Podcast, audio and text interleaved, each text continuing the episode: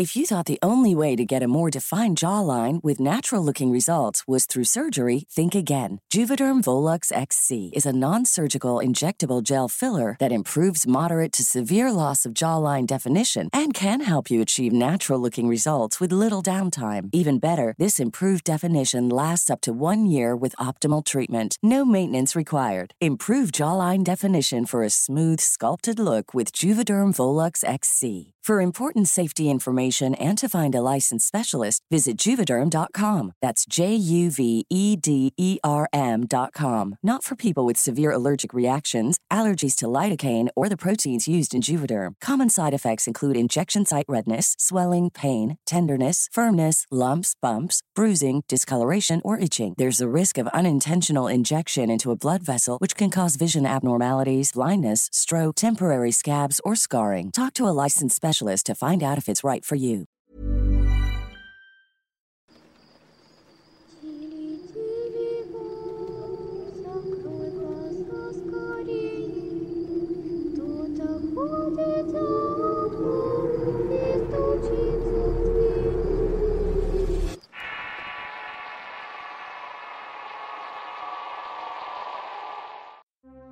Antes de iniciar con el video, daremos a conocer los ganadores del concurso anterior los cuales estarán apareciendo en pantalla en este justo momento. Si resultaste ganador, por favor envíanos un inbox al Facebook de Relatos de Horror. De igual manera, si quieres ganar una playera o un paquete de stickers, tan solamente debes dejar un comentario con el hashtag Relatos de Horror o Historias de Terror. Mucha suerte que disfruten el siguiente relato.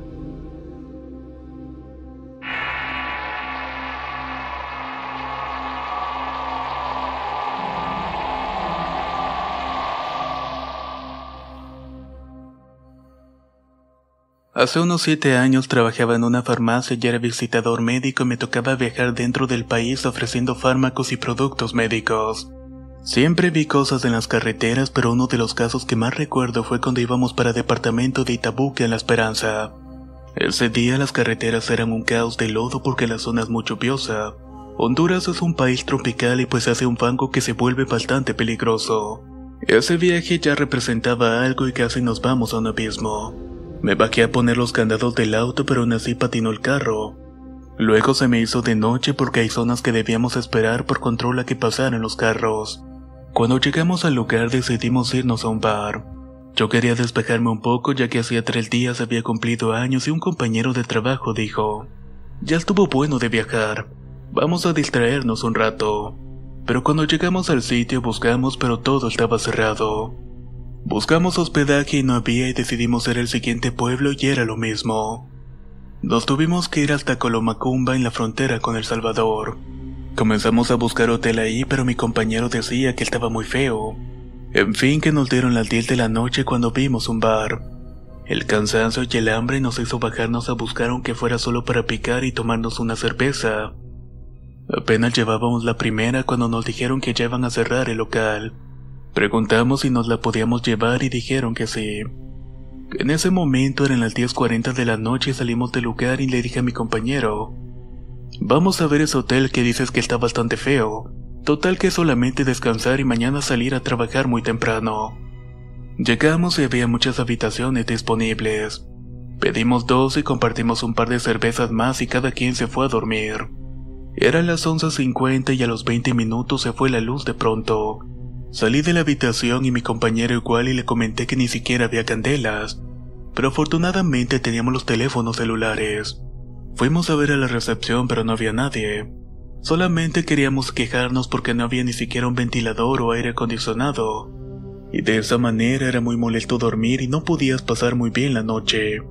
Así que aprovechando que había más cervezas empezamos a tomar unas cuantas más.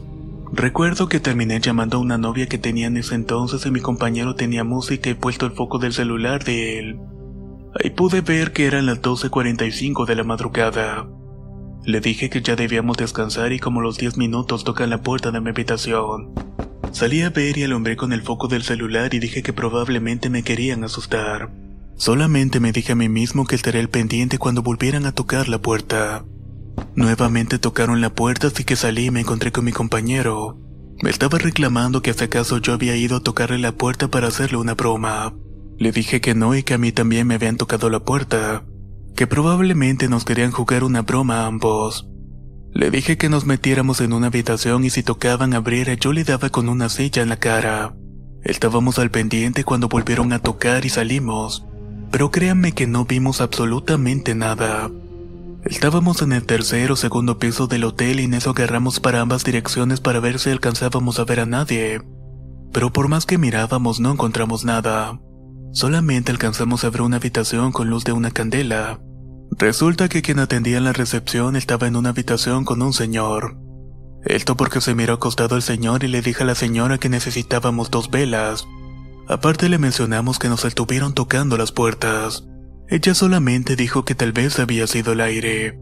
La verdad es que no quiso platicar y comentó que no tenía más velas, que solamente tenía la que estaba usando y que no la podía dar.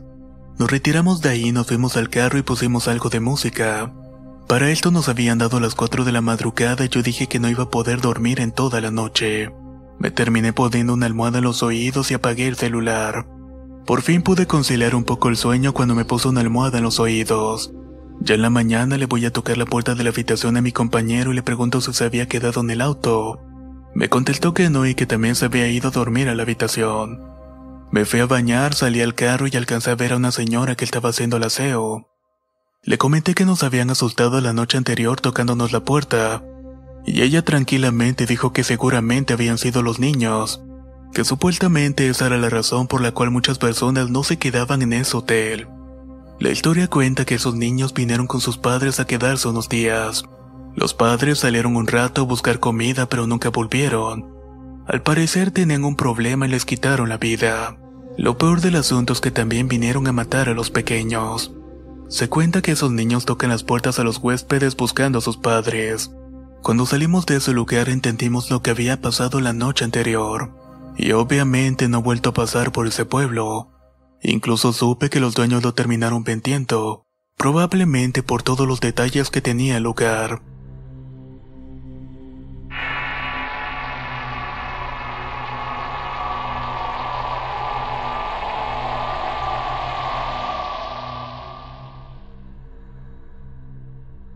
Esto me ocurrió hace aproximadamente ocho años atrás. Soy de San Luis Potosí, de un poblado llamado Villa de Arriaga. Tengo 16 años y en estos momentos estoy viviendo en Estados Unidos. Todo esto por cuestiones de estudio, pero la historia ocurrió originalmente en ese pueblo. Resulta que un día mis amigos y yo estábamos hablando sobre cuál sería el mejor lugar para ir a nadar. En ese tiempo estaba haciendo mucho calor y como todos los jóvenes de nuestro pueblo nos escapábamos para ir a nadar una presa o tanque. Pero como en esos días no había llovido, no sabíamos si estaban secos o no. Ese día la conversación quedó en ir a verificar cuál sería el mejor lugar para nadar. Al día siguiente salté a la escuela y luego al trabajo y saliendo en la tarde me dirigí a la casa de un amigo llamado Felipe.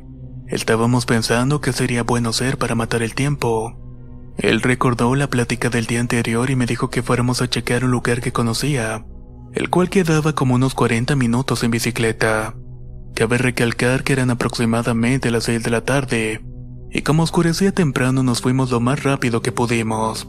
Fuimos hasta la otra orilla del pueblo y cuando íbamos caminando mi amigo me advirtió que el lugar estaba muy apartado de la comunidad, y según las personas decían que en ese lugar pasaban cosas extrañas. Habían rumores de que se aparecían brujas, fantasmas y duendes. Él quería que yo supiera esto, pero como cualquier chico de mi edad no me importó nada. Si acaso solamente me dieron más ganas de ir. Apresuramos el paso y tuvimos que tomar parte de la carretera que estaba desolada, ya que esta te terminaba llevando a una comunidad muy alejada. Íbamos avanzando cuando llegamos a un puente que te lleva a un camino de terracería. Cuando lo íbamos cruzando ya empezaba a hacerse presente la noche. De repente me dio curiosidad y volteé hacia atrás y vi que venía un automóvil.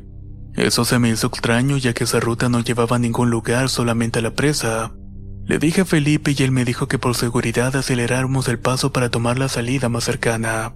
Entramos por otra brecha que nos llevaba a un camino que estaba en línea recta. Íbamos imprimiendo velocidad y estábamos seguros que habíamos dejado el auto muy lejos. Pero al voltear ella estaba en la entrada del camino que acabábamos de tomar.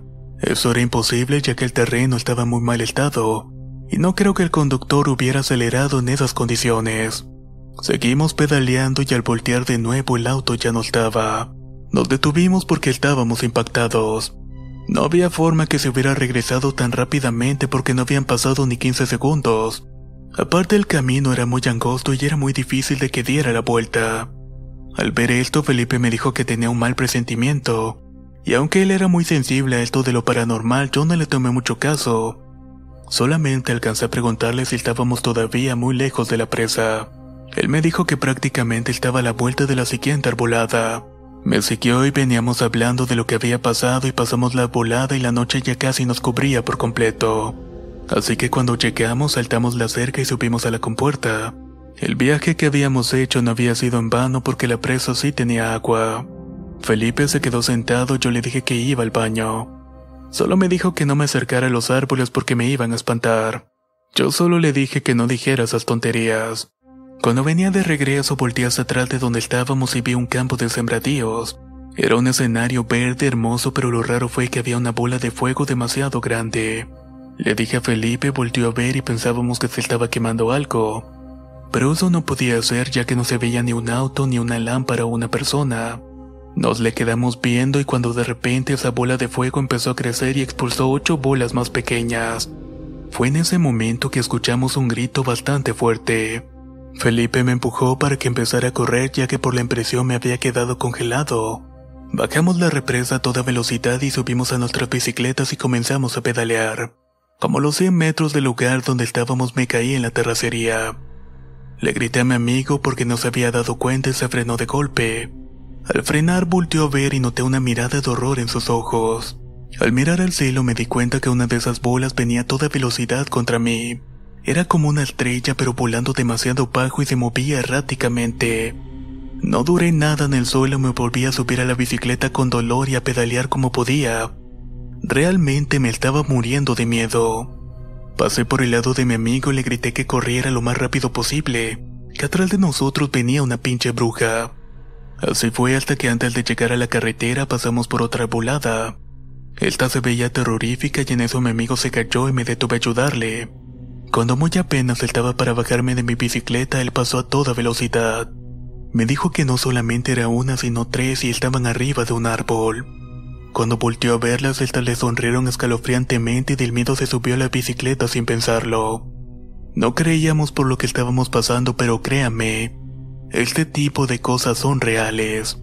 Llegamos hasta la carretera una hora que ya estaba totalmente oscuro y eran como las 8.30 y todavía nos faltaban como unos 20 minutos para llegar a la comunidad. No dábamos crédito a lo que estábamos viviendo cuando de pronto mi amigo me gritó. Oye, ¿qué es eso? Hay algo pequeño corriendo en la orilla de la carretera a la misma velocidad que nosotros. Fue en ese momento que tropecé y salí volando con la bicicleta. Caí unos cuantos metros y ella estaba frente a mí. Otra vez la misma camioneta que nos estaba siguiendo como unos 15 metros. Me asusté y pensé en aventarme, pero luego vi que la bicicleta estaba atorada en mi pantalón. Si la dejaba ahí, el auto me llevaría con todo y bicicleta. Así que con mis últimas fuerzas la levanté con una mano y me aventé con ella. La camioneta no paró y siguió a toda velocidad y mi amigo tuvo que orillarse y salió corriendo para ver qué era lo que había pasado. Él pensó que me habían atropellado, pero gracias a Dios no pasó nada. Solamente eran unos cuantos rasguños. Decidimos seguir adelante lentamente ya que me dolía todo el cuerpo. Al pasar por la unidad deportiva pasaron como tres lechuzas que nos granaron al pasar arriba de nosotros. Solo las vimos y decidimos caminar un poco más rápido.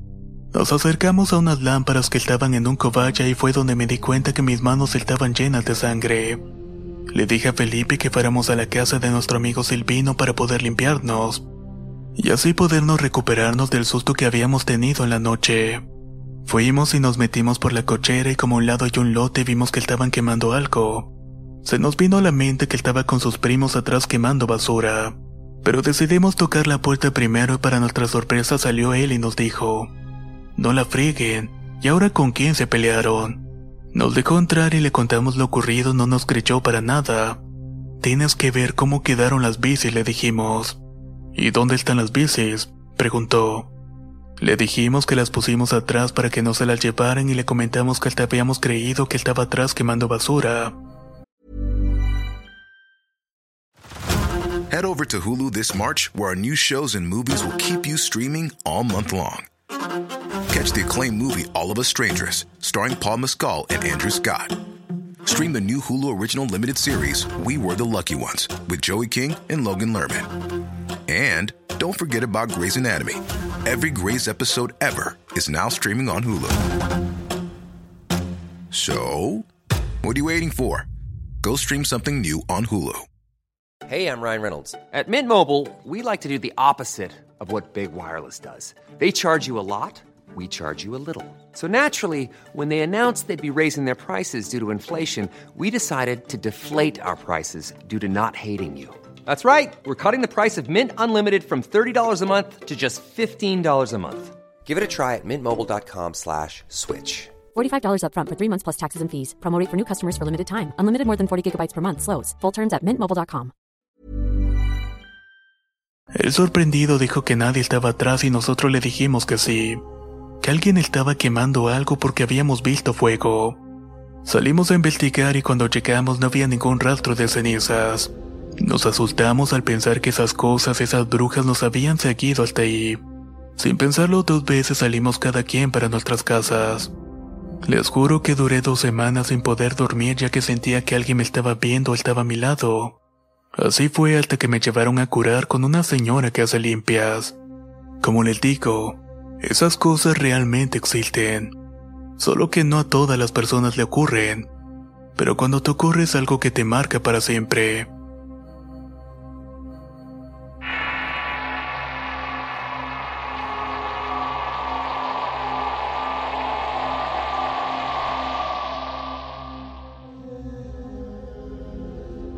Era un día viernes y teníamos que viajar mi hermano y yo a un rancho para arreglar la casa. De esta manera poder llevar a la familia de vacaciones. Llegamos y todo bien, hicimos lo que teníamos que hacer y nos regresamos. Ese día habíamos tenido problemas con mi abuela paterna, la cual se dice que es bruja. Nosotros sí lo creemos por muchas cosas que hemos visto. Así que para regresarnos teníamos que pasar por una carretera muy solitaria donde apenas te topabas con uno o dos carros. En sí sueles hacerte una hora y media para tomar la carretera federal número 15. Unos 20 minutos antes de salir a la carretera internacional mientras mi hermano conducía yo descansaba en los asientos traseros. Y un amigo que nos había acompañado iba en el asiento del copiloto. Ya era de noche, iba un poco dormido y en un momento desperté solamente para darme cuenta que un perro negro muy grande estaba atravesando la derecha e izquierda. Solamente grité, cuidado con el perro, no lo vayas a atropellar pero en ese momento el perro desapareció ante mis ojos. Mi hermano y mi amigo se espantaron porque no habían visto nada. Desde ese momento sentí mucho miedo y un presentimiento me invadió. Sabía que algo malo nos iba a ocurrir. Salimos a la carretera internacional y como los 10 minutos que se rebasar un tráiler, pero el carro no aceleraba. Así que mejor decidí salirme de la carretera. Nos ubicamos de momento en el lugar que encontramos para que la grúa del seguro pasara por nosotros. Nos salimos del carro y a lo lejos pude ver la figura de una mujer vestida de negro que se nos iba acercando. Nos metimos al carro por un momento y cuando salimos ya no vimos nada. Salimos para ir al rancho más cercano y una vez que nos ubicamos regresamos para volver al carro. Le llamamos al seguro y en lo que esperábamos nos metimos a descansar un rato. Cuando estábamos entre dormidos algo tocó en repetidas ocasiones el vidrio trasero. Nos asustamos bastante que ni siquiera quisimos abrir. En unos minutos llegó la grúa y nos subimos y una vez en esta vimos como algo había salido del carro y se iba arrastrando hacia el monte más cercano. Desde entonces tratamos de no viajar de noche ya que nos han pasado muchas cosas raras en esa carretera.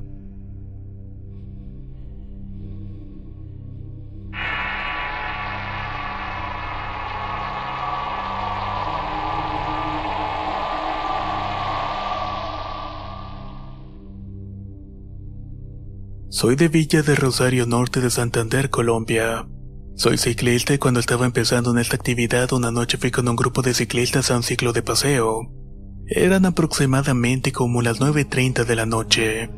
Teníamos que atravesar por una trocha de aproximadamente 2 kilómetros de curva y subida que comunica a Villa de Rosario con el municipio de Los Patios. Cabe mencionar que la noche esa trocha es oscura y poco transitada. Yo iba en los últimos del grupo y como era de subida intensa iba pedaleando despacio para conservar energías. De repente me di cuenta que ya estaba solo y el resto del grupo iba muy adelantado. En ese momento no pensé en nada paranormal y más bien pensaba que debía de pedalear más rápido, ya que la zona es bastante insegura y en cualquier momento me podría salir un malandro o un loco y atacarme. Empecé a pedalear más rápido hasta que escuché un grito desgarrador parecido a un lamento de una mujer. Fue un grito tan fuerte que logró aturdirme y caí en el suelo de la carretera. Recobré el sentido, pero como estaba aún aturdido, subí rápidamente con mi bicicleta en mano. De repente sentí un frío helado que pasó por mi espalda y volteé a ver qué era. ¿Cuál fue mi sorpresa al ver que a lo lejos un espectro blanco con forma humana venía corriendo a toda velocidad? Sentí como el miedo y la adrenalina invadían mi cuerpo y me monté inmediatamente en la bicicleta. Empecé a subir lo más rápido que podía hasta llegar al momento en el cual no sentía mis piernas. Y ni siquiera sentía que estaba tocando el suelo, sino más bien sentía como si estuviera volando, o como si un viento me estuviera empujando hacia arriba. Empecé a orar y le pedí a Dios que me protegiera de aquella cosa maligna. Cada vez que miraba hacia atrás veía como ese ente se acercaba cada vez más y más hacia mí. Estoy seguro que mis plegarias oraciones a Dios sirvieron, ya que noté como el viento aumentó y la bicicleta subía cada vez más rápido. Ni siquiera sentía que fuera yo quien estaba pedaleando manejando la bicicleta. De un momento a otro llegué a la parte de arriba justo donde quedaba la entrada a Villa Rosario. Ahí noté que el grupo de ciclistas con quienes había ido ya no estaban. Debido al miedo y la confusión que había vivido decidí irme rápidamente a mi casa. Llegué pálido y mi madre me preguntó qué era lo que había ocurrido. Le conté y ella me respondió que en esa trocha han sucedido muchos accidentes, e infortunadamente todas las víctimas han fallecido, puesto que en ese sector hay una curva que pareciera que fuera línea recta. A esta curva se le llama la curva del diablo, debido a que engaña a los conductores de carros, motos y bicicletas quienes creen encontrar más camino y siguen derecho. Pero ya se imaginarán la sorpresa al caer al abismo. Yo relacioné lo que me pasó esa noche con lo de los accidentes. Lo que vi seguramente era el alma en pena de alguna persona que había fallecido en alguna. O quizás un demonio que habría tomado forma de esta alma para asustar o atacar a quien pase por ahí de noche. Las dos posibilidades son muy viables.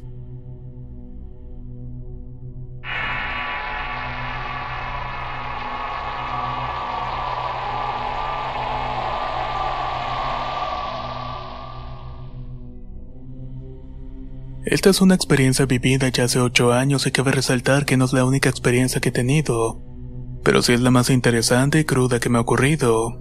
Era el último día del año 2010 y por lo general y como de costumbre solemos viajar a la ciudad de San Pedro en Colinas, la cual está ubicada en Coahuila y nos solemos reunir allá con unos familiares para recibir el año nuevo. Pero ese fin de año fue un tanto escabroso ya que no teníamos mucho dinero, y para realizar dicho viaje en lo personal me sentía un poco triste.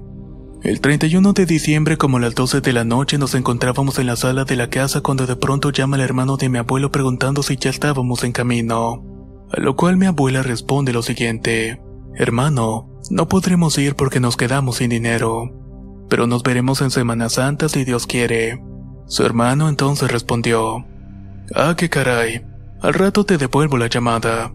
Como las 7 de la noche vuelve a marcar el hermano de mi abuela y dice, Hermana, justamente ahorita les acabo de depositar. Vénganse a la de ya para que lleguen a tiempo. Pronto mis abuelos fueron por el dinero y al cabo de media hora llega mi abuelo y nos dice que arregláramos las maletas. Teníamos media hora y felizmente arreglamos las maletas. En esos días había llegado mi prima y su pareja de Ciudad Acuña a pasar el 24-25 de diciembre, pero decidieron pasar el último día en casa por lo cual viajarían con nosotros. Eran las 8.30 de la noche cuando salimos en el viaje. Ahí íbamos mis abuelos, mis primos, mi madre y mi hermano de 8 años y yo. Por lo general, cuando salimos de viaje, mi abuela siempre va rezando en el trayecto. Todo el camino estuvo tranquilo hasta que llegamos a una semicurva que estaba casi llegando a San Pedro. Ahí está un letrero viejísimo de Coca-Cola y antes de llegar a lo lejos observé con claridad una liebre de gran tamaño. Sin mentirle se veía que medía aproximadamente unos 60 centímetros. Venía saltando apresuradamente por la carretera y se veía blanca. Y digo se veía porque a los lados no había nada de vegetación. Era literal un desierto y todo estaba alumbrado por la luz de la luna. Esa liebre se veía tan clara que de pronto vi cómo se detuvo antes de llegar a la carretera. Cuando nos íbamos aproximando, la liebre abrió unas enormes alas elevó el vuelo del suelo hacia el carro. Y mi prima que iba adelante con mis abuelos gritó, ¡Ay, abuelita! ¡Una bruja! ¡Mire! Mi abuela continuaba rezando y no paró. El tercer se impulsó hacia arriba del vidrio del carro tapando toda la visibilidad. Sin mentirles juro que las alas cubrían con facilidad todo el cofre. Fue algo impresionante, único y aterrador al mismo tiempo. Mi abuelo nunca se desvió ni aceleró el paso y continuó normal. Cuando este ser bajó el vuelo hacia el otro extremo de la carretera en segunda pasó un tráiler a toda velocidad. Si mi abuelo hubiera acelerado el camión hubiera destrozado el carro. Cuando llegamos a San Pedro mi abuela le contó a su hermano y su esposa lo acontecido, y de inmediato fueron con una prima de mi abuela quien al parecer cura y barre. Esta última le dijo que al parecer era la mujer que mi padre tenía ya, y el propósito era sacarnos de la carretera y volcarnos para matarnos de todo un jalón. Esa bruja quería que ese camión no chocara. En ese momento me llené de mucha ira y enojo. ¿Cómo es que puede haber tanta maldad en un ser humano? La verdad es que no lo entiendo.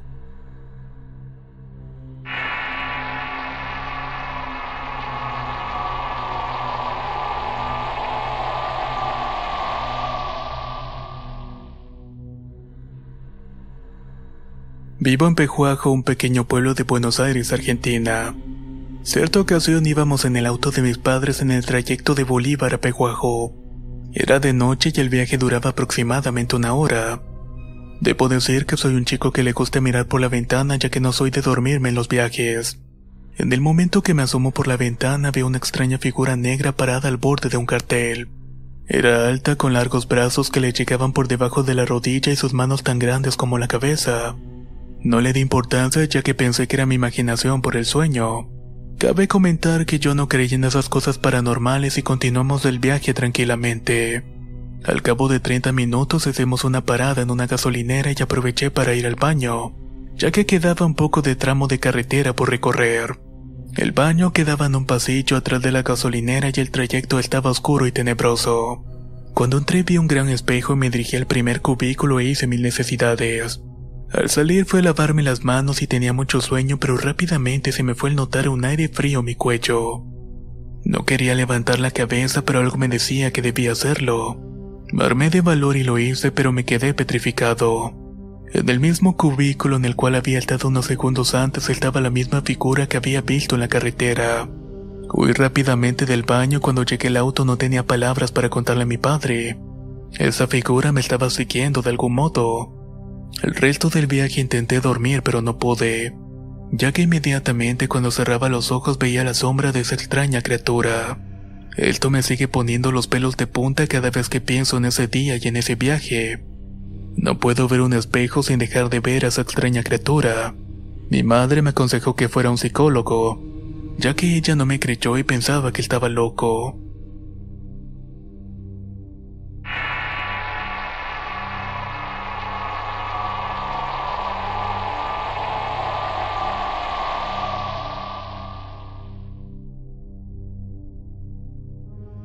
Una noche salí de trabajar como eso de las 2 de la mañana ya que trabajo en una clínica del seguro por el municipio de Tonalán, Jalisco.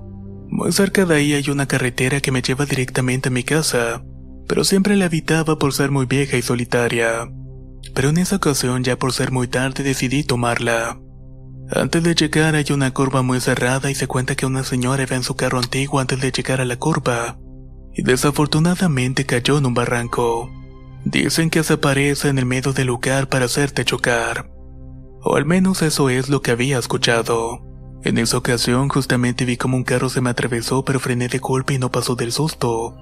Me asusté tanto que falté algunos días al trabajo hasta que un amigo me preguntó qué era lo que había tenido.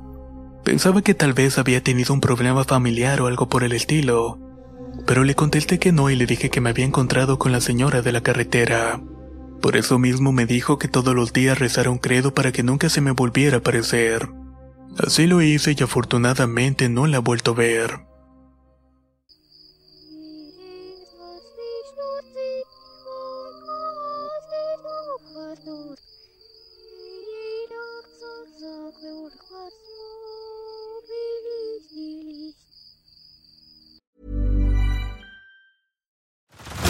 Head over to Hulu this March, where our new shows and movies will keep you streaming all month long. Catch the acclaimed movie All of Us Strangers, starring Paul Mescal and Andrew Scott.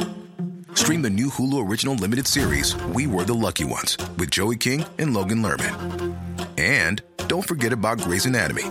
Every Grey's episode ever is now streaming on Hulu. So, what are you waiting for? Go stream something new on Hulu.